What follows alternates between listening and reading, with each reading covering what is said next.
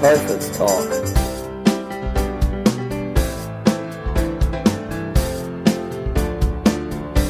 Der Teufelstalk.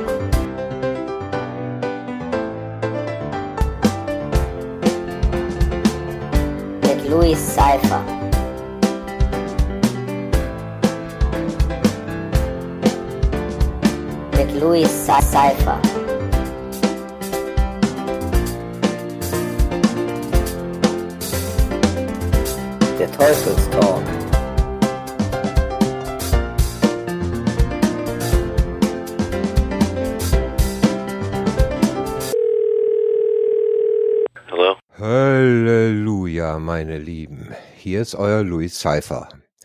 Ja, es gibt mal wieder eine neue Ausgabe, einen Teufelstalk im Fegefeuer. Und zwar habe ich vor ein paar Tagen eine Mail bekommen und äh, zuerst war ich ein bisschen überrascht. Äh, der Absender, ein Markus, äh, sein Keschernick ist äh, Mark Nelitz und der war mir überhaupt nicht bekannt.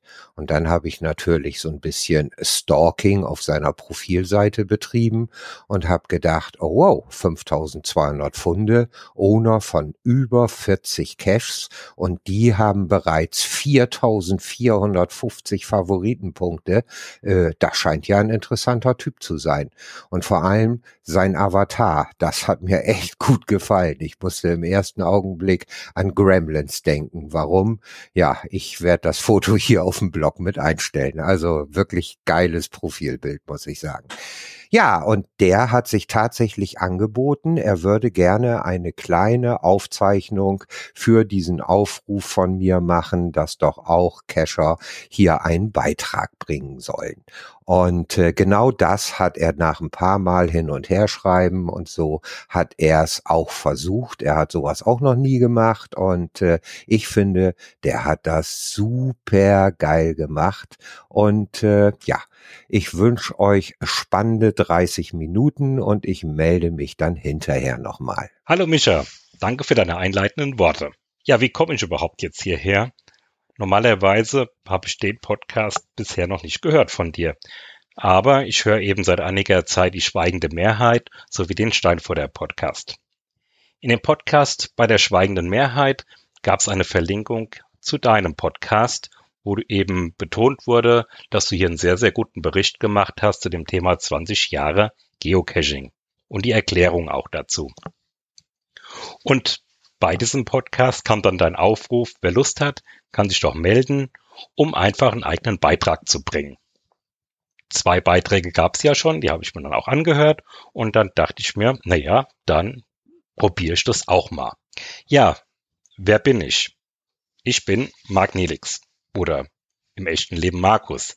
Mark Nelix kommt daher Mark von Markus und Nelix weil ich eben einfach den Charakter von Raumschiff Voyager, den Talaxianer, Nelix super finde.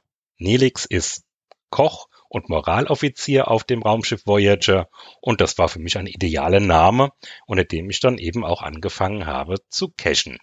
Wie komme ich überhaupt dazu? Ich war als Kind war ich schon ziemlich begeistert von Fußgängerrelais. Zum einen habe ich die gerne gemacht und zum anderen habe ich auch als Kind schon die ersten Relais selbst erstellt und habe dann eben meine Freunde an Geburtstagen oder in den Sommerferien einmal durch Offenbach geschickt. In der zehnten Klasse hatte ich dann das große Glück, dass es das Wahlpflichtfach Orientierungslauf gab. Wow, super.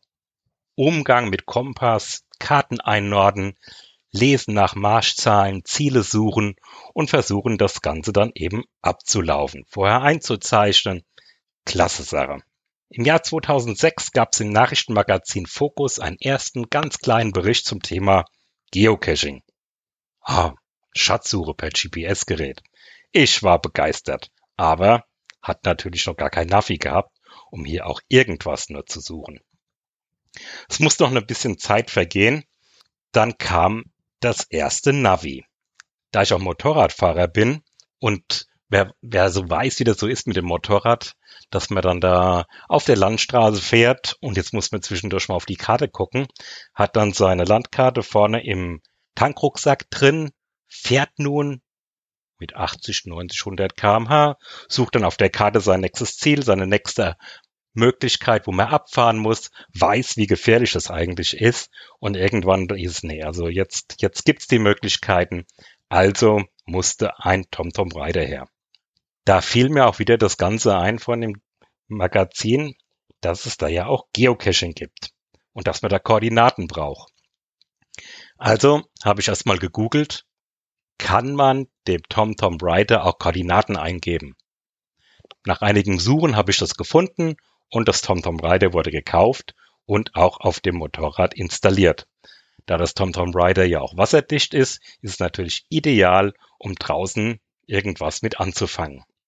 Aber es ist halt nicht ganz so ideal, weil es halt ein Auto- und Straßenmotorradnavi ist, was halt immer wieder auf die Straße zurück will und nicht irgendwo in Wald oder an Leitplanken caches.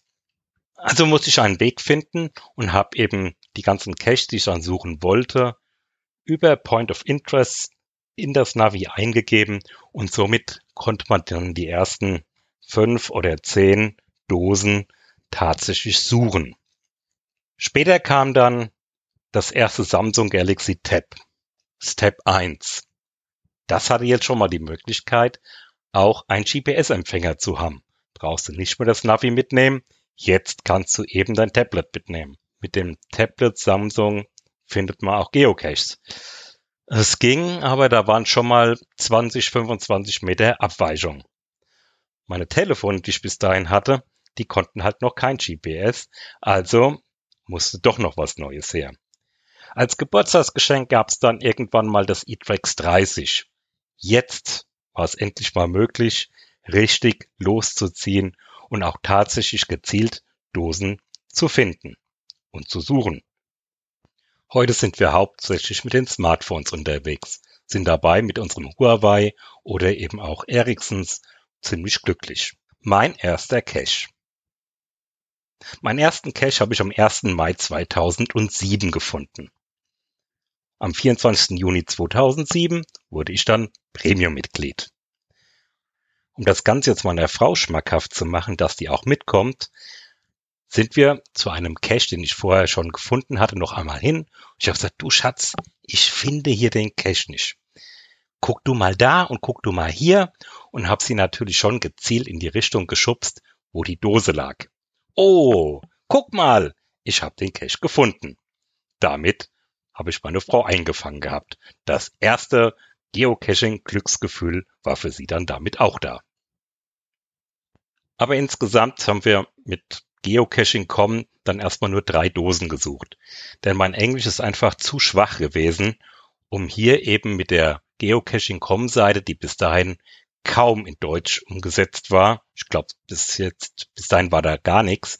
Im Jahr 2007 war das natürlich schwierig und blöde umzusetzen.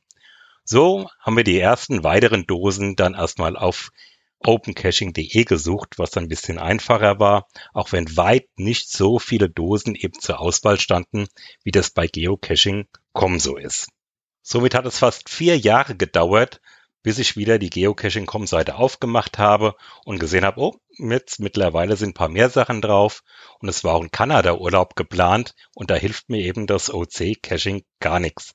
Also sich wieder beschäftigt mit der Geocaching.com-Seite und ein paar Dosen dann in Kanada rausgesucht. Klasse war natürlich dann hier Kanada Nummer eins. Kanada Nummer eins lag an einer Autobahnauffahrt. Also heute an einem Autobahnkreuz, wie man das bei uns so sieht, mitten auf so einer Insel drin, auf einem Hügel, bewaldet. Ich glaube in Deutschland unmöglich. Ich glaube, bekommt man gar nicht hin. Ansonsten waren wir über die Dosen in Kanada recht enttäuscht. Vieles wirkte so äh, von den Odern, Paddling dabei oder irgendeinen Behälter, fahr mit meinem Auto, bleib irgendwo stehen, mach die Fensterscheibe auf, schmeiß den äh, Behälter raus, notiere mir die Koordinaten und setze das Ganze eben als neuen Geocaching und publish das. Also 2012 war das da so, fand mir ziemlich schade. Mein 50. Fund. Ich war im Wald unterwegs und habe eben hier meine 50. Geocaching-Dose gesucht. Und das habe ich auch laut verkündet. Mit bei mir war ein Geocacher-Paar, was auch gerade dabei war, die gleiche Dose zu suchen. Und er schaut nämlich ganz, ganz überrascht an. Äh, wie? 50 heute. Und ich so, wie heute? Nee, nee, nee. Mein 50. insgesamt. Ich war überrascht. Wie kann jemand auf die Idee kommen, 50 Geocaches an einem Tag zu machen? Gut, es hat ein paar Jahre gedauert. Dann habe ich es auch hinbekommen, habe mit, ne, mit einem Freund eine Fahrradtour gemacht und wir haben hier am Main eine Dradi-Runde von 60 Dosen eingesammelt. Also es ging dann doch. Mein erster eigener Cache. Ja, nach sechs Jahren dachte ich mir, ich muss auch mal eine Dose legen. Sechs Jahre hört sich erstmal viel an, aber es war dann schon nur meine 39. gefundene Dose. Aber ich wollte das auch machen. Ich wollte auch so tolle Sachen machen wie Plotinos, die hier in der Nähe ja mit ihrem Hart am Wind einen Meilenstein gesetzt haben.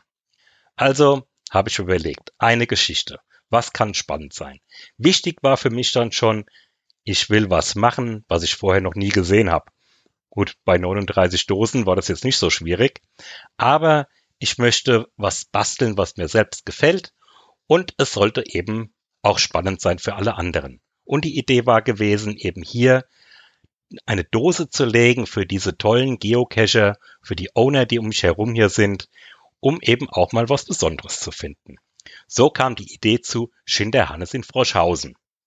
Ja, Froschhausen. Das ist Froschhausen ist eine kleine, ein kleiner Ortsteil, der zu Seligenstadt gehört. Seligenstadt liegt östlich von 20 Kilometer östlich von Frankfurt und ist Grenzstadt zu Bayern hier soll tatsächlich angeblich der, der Räuberhauptmann Schinderhannes mal eingefallen sein und hat hier zwei Gendarmen Pferde geklaut. Also ich habe daraus eine kleine Geschichte gemacht, einen kleinen Multi gemacht und habe einen sehr schönen ersten Container gebaut und habe diesen eben versteckt.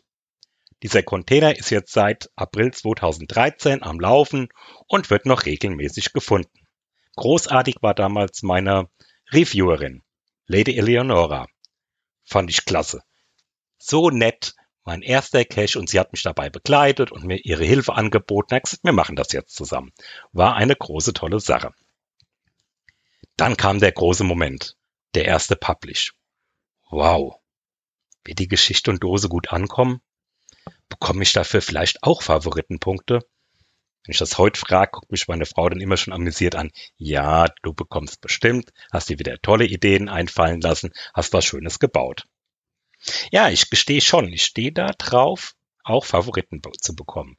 Ich habe Riesenspaß dabei, Geschichten zu recherchieren, kaufe für die Geschichten auch Bücher, lese Artikel, gehe ins Museum und dann wird gesägt, gebohrt, beklebt, geschraubt und lackiert, bis das ganze Ding eben soweit ist. Aber beim zweiten Cache sollte das nicht ganz so reibungslos laufen. War nur zwei Wochen später eine Geschichte über Barbarossa, der hier in Seligenstadt Hof gehalten hatte. Ja, nachdem ich so tolle Erfahrungen gemacht hatte mit der Reviewerin Lady Honora, hatte ich jetzt den Reviewer GC Knecht. Es hat ein bisschen gehakt, ein bisschen gedauert und ich musste was umbauen und hier was machen und Stationen verändern und den Start verändern. Und anscheinend war ich dem Reviewer nicht schnell genug, nicht genau genug. Auf jeden Fall kam dann doch irgendwann der Publish-Tag und keine Viertelstunde später der erste Found. Wie geht denn das? Die Idee war gewesen, dass man ungefähr zwei Stunden lang durch Seligenstadt läuft und Rätsel lösen muss. Da schrieb mich dann das erste Cacher-Paar an du. Weißt du, dass alle Ziele, alle Lösungen, alle Reviewer-Kommentare noch im Cache stehen? Sagt, nee, oder? Ja, da hatte der Reviewer tatsächlich vergessen, alle Kommentare zu löschen, alles rauszunehmen und man konnte direkt zum Ziel laufen. Schade. Das war erstmal dumm gelaufen. Mein Cache Nummer 4 war nachher der Kreiselgeist, na, ich bin's Jubiläumscache. Nein, ich werde jetzt nicht alle meine 40 ähm, Geocache hier beschreiben. Aber ich denke einfach mal, ich möchte die Seite mal zeigen vom Owner her. Was macht er so? Wie kommt er so auf seine Ideen? Wie komme ich so auf meine Ideen? Also am 4. August 2013 kam dann eben mein vierter Cache. Damals zur Belohnung für ein, für das Team nach Ich Bin's, die zum tausendsten eben diesen Cache geschenkt bekommen hatten. Als Ort hatte ich einen ehemaligen Straßenkreisel hier bei uns in der Nähe, bei dem durch die Verkehrswegeänderung der Asphalt zum Teil noch übrig blieb. Heute gibt es da nur noch eine Brücke. Meine Geschichte war, dass der Geist des Kreisels hier früher über den Verkehr gewacht hatte, beim Rückbau vom Kreisel aber vergessen wurde. Nun lebt er in der Verkehrsampel und wartet halt auf Geocacher. Vor Ort hatte ich eine, von einer Ampel die Rotphase an einen Baummast installiert. Und wenn man den Cache geöffnet hatte, dann kam ein Reim von dem Geist, der einen freundlich begrüßt hatte. Das Ganze hatte ich auf ein Sprachmodul aufgenommen. So war auch meine Figur der Kreiselgeist geboren, dem noch einige Caches folgen sollten. Und dann kam der Tag, den wahrscheinlich nur so Owner so richtig nachvollziehen können. Ich bekam ein Log. Da hier scheint wohl was nicht zu stimmen, stand im Log. Also, da ich immer ziemlich schnell solchen Hinweisen nachgehe, habe ich mich, mich ins Auto gesetzt und bin losgefahren. Böse Vorahnung. Was ein Scheiß. Nee, oder? Die Ampel ist weg. Das Logbuch liegt auf dem Boden und der gebastelte Geist von meiner Frau hing trostlos in einem Baum. Und die noch eingeloggten TBs waren weg. Ich war todtraurig. Verlustängste. Das tat richtig im Bauch weh. Tagelang gebastelt, mühevoll hier was zusammengeschraubt, hingehängt und dann weg. Einfach weg. Mein letzter Log-Eintrag hieß dann, heute ist ein sehr trauriger Tag vom Geiselgeist. Leider hat der Kreiselgeist einen sehr bösen Besucher und hat ihn wohl mit nach Hause genommen. Anders gesagt, irgendein Punkt, Punkt, Punkt, Punkt, hat meinen tollen Cache ausgeräumt, die Logbuchdose in den Dreck geworfen und den Kreiselgeist in, den, in die Baumäste gefeuert. Ohne Behälter ist der Cache tot. Sehr schade. Danke für die vielen Favoritenpunkte, die tollen Log-Einträge. Soll der Dieb mit einem mit meinem Behälter glücklich werden und möge ihm der Geist Albträume bescheren. Letzter Eintrag Magnelix und MapP. Nachdem jetzt doch die ersten paar tausend Caches gefunden waren, wollte ich unbedingt auch mal was bauen. Einen richtig tollen Multi. Mit richtigen Stationen und einer echten Geschichte. Die Affäre Blaumann entsteht.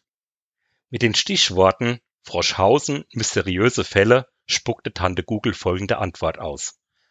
Baggerfahrer suchen nach Cyankali-Fässer in Froschhausen. Was?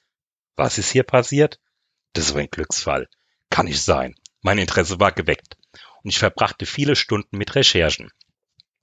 Da gab es tatsächlich einen Herrn Blaumann, der in Hanau am Main eine Firma hatte, die 1960 bis 1970 Tankanlagen reinigte und auch Chemieabfälle abholte und entsorgte. So war die Firma Blaumann im Rhein-Main-Gebiet unterwegs, holte Flüssigkeiten, hochgiftige Chemikalienabfälle ab und versicherte den Firmen mit einem Zertifikat, dass die Abfälle vernichtet und entsorgt werden. Dem war aber nicht so. 1970 wurde das erste Mal ein Tankfahrer der Firma von einem Förster im Offenbacher Wald erwischt, wie er die Chemie im Offenbacher Stadtwald in den Waldboden entsorgte. Das heißt, er hat sein Fahrzeug gekippt und die Brühe lief einfach aus. Später stellte sich raus, dass hier überall im Rhein-Main-Gebiet Herr Blaumann mit seinen Fahrzeugen unterwegs war und hat die Flüssigkeiten verklappt. Ob das irgendwo einfach ein Gullideckel waren, ob das im Wald war oder eben auch am Badeseen, wo dann einfach ganze Fässer vergraben wurden. Damals gab es die Aussage, dass hier so viel Gift verklappt wurde, dass man damit einmal ganz Deutschland ausradieren konnte. Aber es gab damals auch keine richtigen Gesetze dagegen. Es gab zwar ein Gesetz zum Trinkwasserschutz, aber Umweltschutz stand noch ganz am Anfang. Der Tanklasterfahrer sowie die Firma Blaumann wurde daraufhin für 100 Mark Strafe verurteilt. Unglaublich zu heutiger Zeit. Nun ging es ans Listing schreiben. Wie setze ich die Idee am besten um? Welche Boxen baue ich da dafür? Wie passt das Ganze? Im Wald habe ich mir die ersten Stationen überlegt, die ersten Wege überlegt, wo passt das Ganze denn dahin? Und dann, auf einmal gab es einen neuen Owner, Fotolino. Und der legt Caches in meinen Wald, ohne mich zu fragen. In der Stelle, wo ich eigentlich jetzt hier meine Affäre Blaumann legen möchte.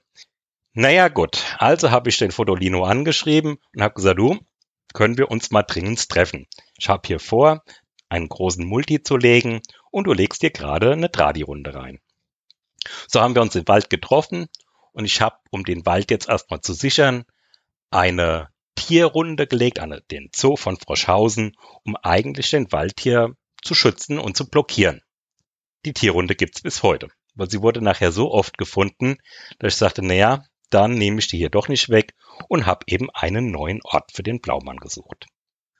Heute ist der Blaumann vier Jahre alt, hat aktuell 374 Favoritenpunkte bei 80% Rate. Großartig. Ich freue mich da jedes Mal darüber. Ein Highlight war natürlich, als die Loks kamen und Favoritenpunkte vom Barfußmann, Staubfinger und Plotinos.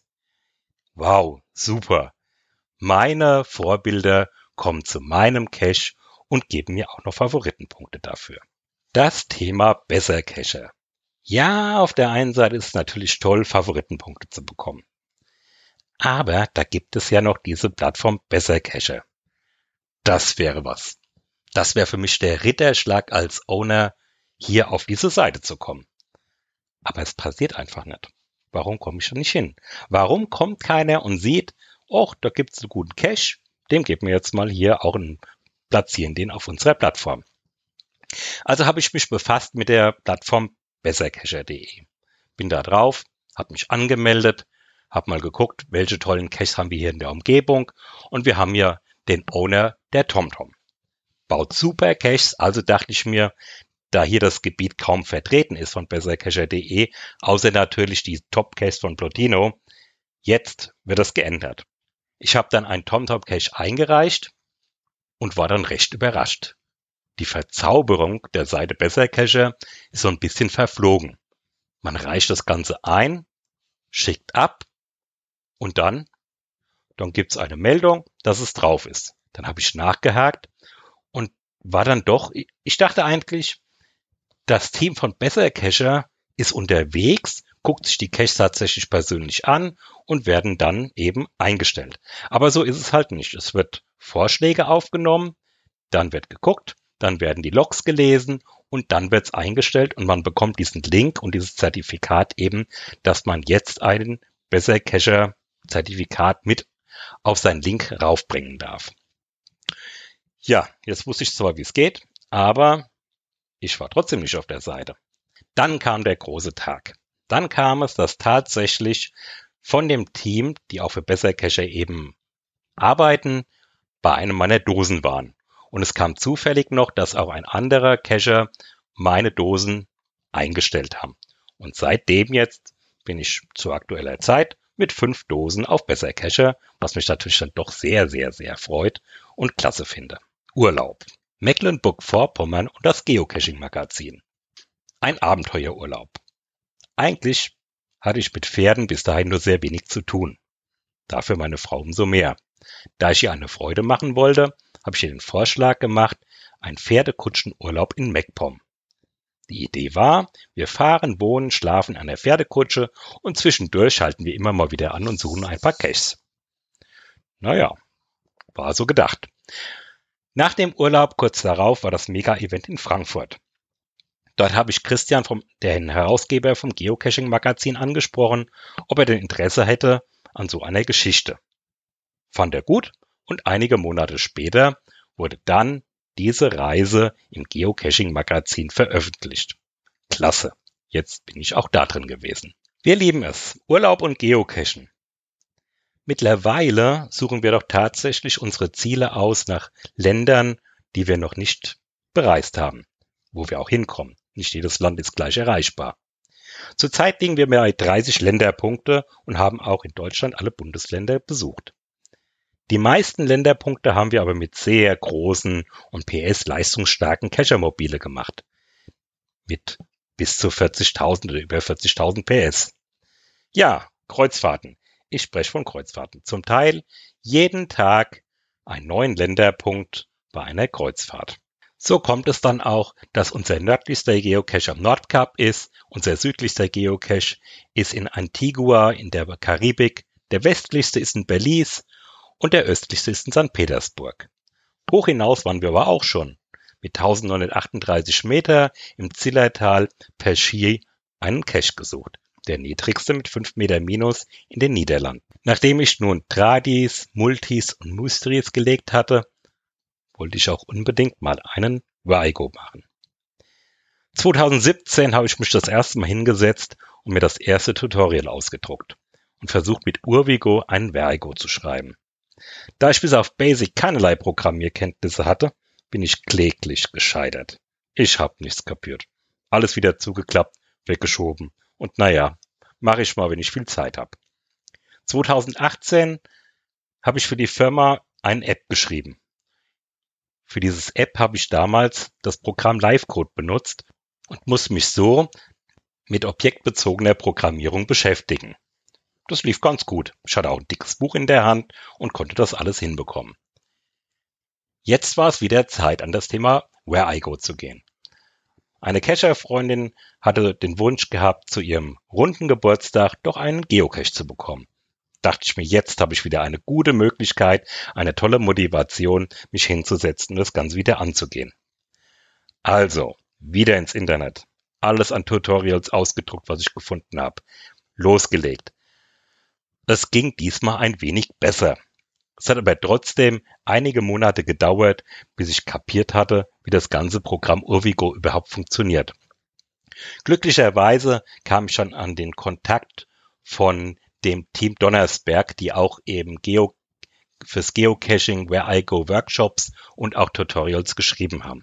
Hier habe ich dann einen Skype Privatkurs gehabt und ich glaube, wir haben über zwei Stunden lang miteinander telefoniert und ich habe hier viele, viele Hilfe noch bekommen.